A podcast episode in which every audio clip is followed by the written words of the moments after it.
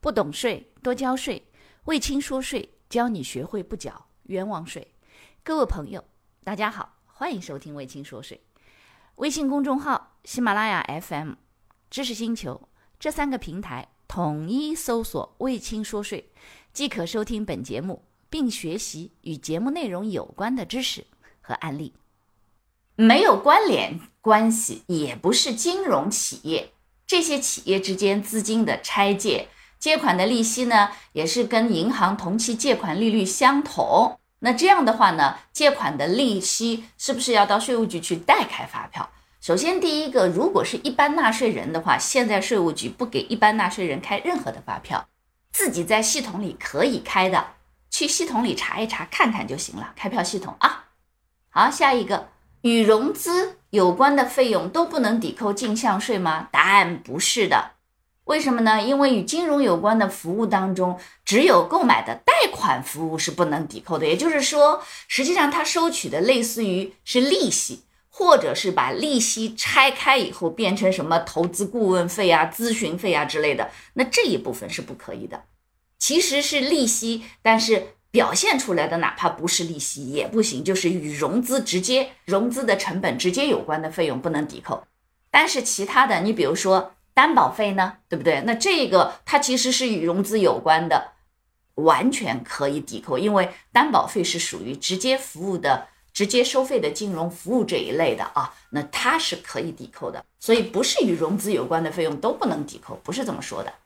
还有翁老师。销售折扣，销售方按照折扣前的原价开票给我，对于折扣部分的增值税可以抵扣吗？少付的那部分款项转入营业外收入进所得税了，我们按原价入库是否正确？首先第一个啊，就是这个折扣其实分很多种情况，为啥呢？你比如说有一些折扣是你买了多以后，我本身就直接给你打折的。那这种情况，他要开在同一张发票上。那还有一种是什么呢？东西卖给你了，然后呢，事后是因为各种各样的，比如说产品的质量呀、规格呀，或者是什么样的有原因了以后呢，他给到你的折扣。那这种折扣呢，一般情况下就直接没有付的那部分钱进营业外收入交所得税就可以了。哎，所以呢，这个原则上可以抵扣，并且呢，原价入库也没问题。但是呢，其实你在核算成本的时候呢。如果比较准确的情况下，这个资产或者是这些材料，它的成本应该是打完折以后的，尤其就是比较低的那个金额。这样的话，你去核算的时候，你的成本费用啊什么核算也比较准确。否则的话，你是原价进去以后，它那个实际成本的金额是不对的嘛。所以这个我建议你，这是个会计的问题了，按照你们公司的制度啊或者什么的来进行一个调整。好，下一个。汪老师，请问我们公司和 A 企业签订了借款合同，我们是出借方，一年到期还本付息，四月三号转账出款，二零二二年的四月五号收到本息。请问我们在收到本息的当月开票确认增值税和所得税的收入可以吗？是这样的啊，首先增值税的纳税义务时间是第一，提供服务，你把钱借给别人了；第二。收款就是他还你钱，并且收利息嘛。增值税主要是针对这个利息来计算的。如果合同约定就是一年还本付息的，那么按照增值税的纳税义务上来讲，它就应该是到一年之后来进行。那么一般情况下，增值税它可能，比如说像有些大的跨期的这种什么建造船呐或者之类的，它有可能按照完工百分比啊之类的。但是，一般资金的利息这一块，在增值税上，一年还本付息的话，原则上它就按一年。当然呢，有些也会要求说，你跨年了，你应该，比如说正常情况下是按照季度来确认。因为银行一般计息都是按季度，所以一般情况下，通常的业务是按季度的。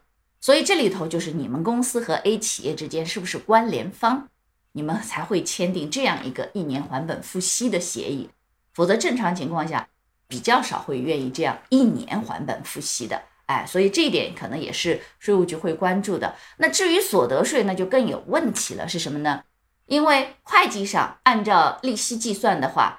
原则上不会等到一年之后才确认收入的，所以这样的话呢，会计实际上是按照一定的会计准则的原则，比如说一个季度啊或者什么的，就应该要计提并且确认一次利息的。所以呢，企业所得税在收入确认的时候，特别是每个季度预缴的时候，都是按照会计报表。所以呢，你企业所得税你在每个季度计算的时候，你得要看着公司所执行的准则和会计的制度来进行判断。那么这样的话呢，预缴年度汇算清缴原则上来讲，它正常的就是按照。财报确认的就可以了，这两个上可能增值税的问题还小一点，所得税的问题会大一点。嗯，感谢你的收听，如果觉得我的课程对你有帮助，欢迎给我点个赞，并且呢，把这个课程可以转发给你的同学呀、朋友啊、同事啊，甚至老板，让更多的人了解和掌握税务的知识。不懂税一定多交税，所以听卫青说税，不缴冤枉税。